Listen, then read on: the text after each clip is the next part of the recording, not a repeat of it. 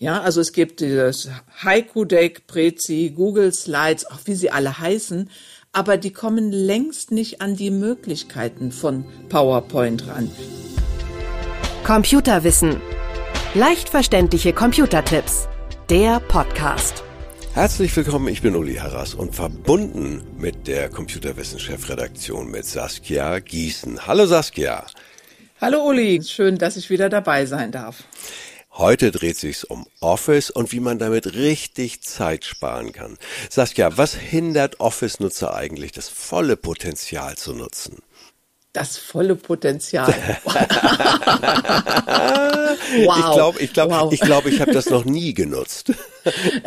ich glaube, ich kenne auch keinen, der es wirklich nutzt. Mhm. Ähm, es ist eine, eine super Frage und ich musste gerade an mein Auto denken, das draußen vor der Tür steht. Auf dem Tacho steht, glaube ich, 220.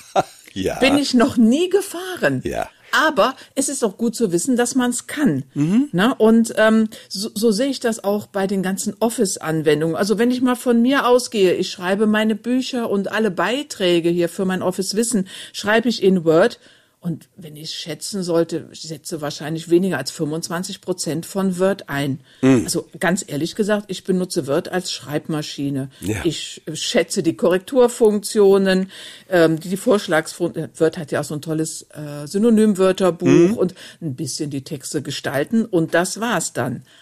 Aber, und ich glaube, da sind alle Zuhörerinnen und Zuhörer bei mir, es ist gut zu wissen, dass es noch 75 Prozent gibt, die wir vielleicht nicht kennen, aber die wir dann auch einsetzen können. Also, wenn man dann zum Beispiel mal was Komplexeres in Word machen möchte, dann hat man es aber auch. Äh, Fußnoten, Endnoten, Querver, ach, warte, da so alles in Word gibt. Und ähm, da muss ich, wenn ich es mal brauche, keine neue Software mehr lernen, sondern dann mache ich mich einfach mal schlau. Wie funktioniert das? Zum Beispiel mit meinem Office Wissen, da beschreibe ich auch so ein paar komplexere Sachen. Und äh, ja, dann bleibe ich bei Word. Und das gilt natürlich auch für Excel und für PowerPoint. Nun dürfen wir durchaus ein bisschen Schleichwerbung machen für dein Office-Wissen, ja. denn das ist ja, hm, wie soll man sagen, eine Fundgrube für alle möglichen Tipps, äh, Ratschläge, praxisorientiert. Äh, Saskia, beschreib's ruhig mal. Das, das ist hier erlaubt. Dankeschön, ja. Die, die Office-Anwendungen sind ja alle im ersten Einsatz recht einfach und ich denke mal, viele Menschen bringen sich das Schreiben in Word selber bei. Man startet Word, man hat ein leeres Papier und man schreibt einfach los. Ne? Und dann, dann klappt das auch. Dann ja. klappt auch das Drucken, das Speichern und so weiter. Aber viele Leser, die sagen, die schreiben mir dann auch, ja, wir haben vorher gar nicht gewusst, was Word alles kann. Und da sind wir wieder ne, beim vollen Potenzial. Mhm. Ja. Und ich äh, in meiner monatlich erscheinenden Ausgabe von Office Wissen zeige ich, was es sonst noch so alles in Word, Excel, PowerPoint und Outlook gibt. Den Link dazu gibt's natürlich in den Show Notes, füge ich überflüssigerweise hinzu. Mit einem Klick könnt ihr euch da informieren. Ähm, ich sage nochmal zum Thema Potenzial, äh, manchmal verzweifle ich zum Beispiel bei der Formatierung. ich glaube, das ist ein altbekanntes Thema. Ja. Da ist es durchaus sinnvoll, mit Office Wissen zu forschen, woran es liegt, weil es gibt Situationen, oh, da habe ich es einfach nicht mehr hingekriegt mit Word. Ja, es, man verrennt sich manchmal und ähm, da gibt's zwei Tastenkombinationen, die ich dann empfehle. Die erste ist Steuerung und A, die mhm. markiert den ganzen Text. Und dann Steuerung und Leertaste, die entfernt zum Beispiel alle Zeichenformatierungen. Ah. Dann fängt man erstmal wieder quasi bei Null an. Man hat dann nur den, ich sag mal, nackten Text. Ja. Aber dann kann man wieder neu anfangen zu gestalten. Nun kommen wir mal zum schönen Thema dass ich weniger brauche, weil so meine Rechnungen und Angebote, die ich als Selbstständiger schreibe, die sind nicht so kompliziert. Aber das sieht ja zum Beispiel bei jedem Handwerker ganz anders aus. Und da kann doch Excel eine richtige Wundermaschine sein, oder? Ja, die kann mir richtig viel Zeit sparen. Wenn ich mir einmal so eine Art Vorlage oder so, so eine Tabelle erstellt habe, wo ich meine Kalkulationen dann erfasst habe, dann äh, spare ich wirklich richtig viel Zeit. Und ähm, da gibt's auch in meinem Office Wissen dann auch immer so Tipps, wie man sich solche Vorlagen in Excel selber erstellt. Ne? Zum, zum Beispiel Aufmaße erstellen und sowas für Handwerker. Da haben wir dann auch immer regelmäßig Sonderausgaben auch zu diesem Thema. Mhm.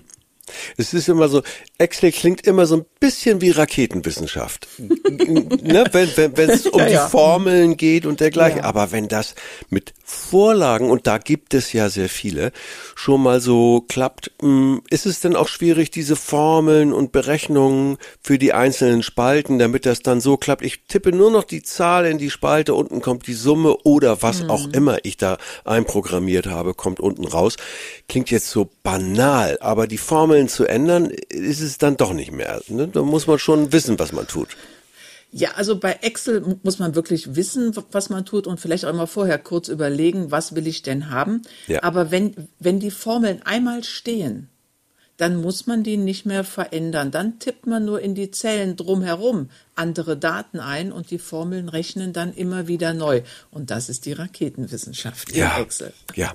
Ist das schon KI? ja. also bei mir jedenfalls manchmal äh, wirklich, da, da brauche ich künstliche künstliche Intelligenz. Ich füge immer hinzu, künstliche Intelligenz ist wie Erdbeeraroma. Ne? Ja. Jawohl. Äh, dann kommen wir mal zu PowerPoint.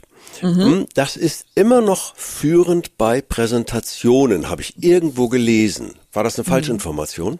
Nein, das stimmt auf, auf jeden Fall. Da PowerPoint die Anwendung ist, die einfach am meisten bietet. Ja, also es gibt dieses Haiku Deck, Prezi, Google Slides, auch wie sie alle heißen, mhm. Aber die kommen längst nicht an die Möglichkeiten von PowerPoint ran. Und äh, deshalb ist PowerPoint auch in Zukunft meines Erachtens einfach nicht mehr wegzudenken. Allerdings ist bei PowerPoint so, man muss beim ersten Mal den Zugang zu PowerPoint finden. Das ist ein bisschen knifflig. Ne? Wenn man PowerPoint startet, hat man da so eine leere Folie, wo man dann was drauf tippen muss. Aber wenn man den Zugang gefunden hat, dann ist es easy und dann erklärt sich das meiste dann, das baut dann aufeinander auf. Ach das und ach so mache ich das und das. Das, äh, das erlebe ich ganz häufig ja. bei meinen Lesern hier in PowerPoint.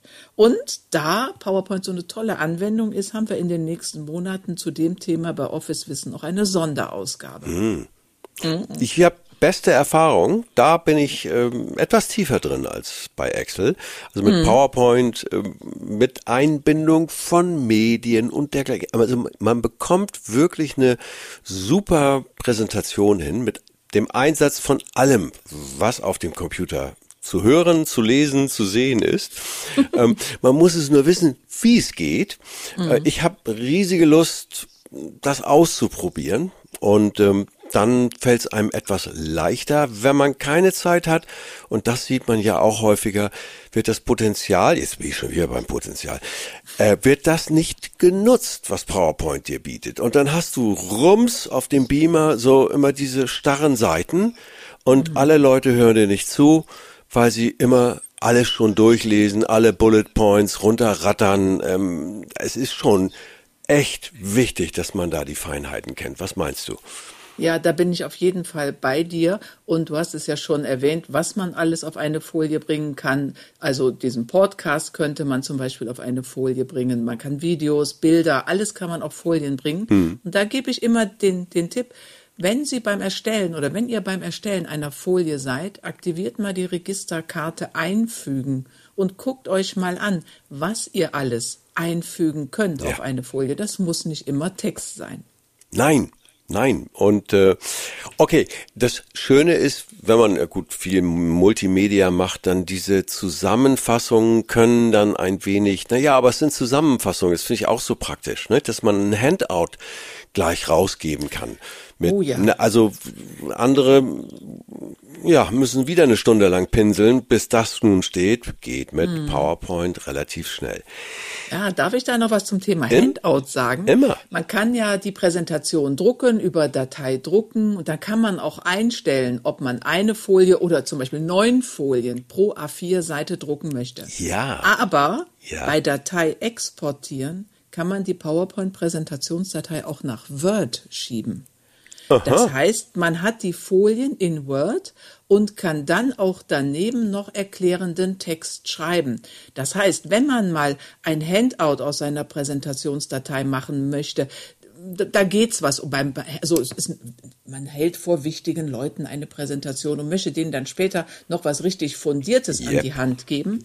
Dann empfehle ich, die Datei, also die Präsentationsdatei nach Word zu exportieren, noch ein bisschen was neben die Folien dann zu schreiben. Die Folien sind dann so Bilder und dann macht es einen richtig guten Eindruck. Ich danke dir herzlich, Saskia, für diesen Überblick. Das war Saskia Gießen aus der Chefredaktion von computerwissen.de. Tschüss! Tschüss, danke, tschüss. Computerwissen.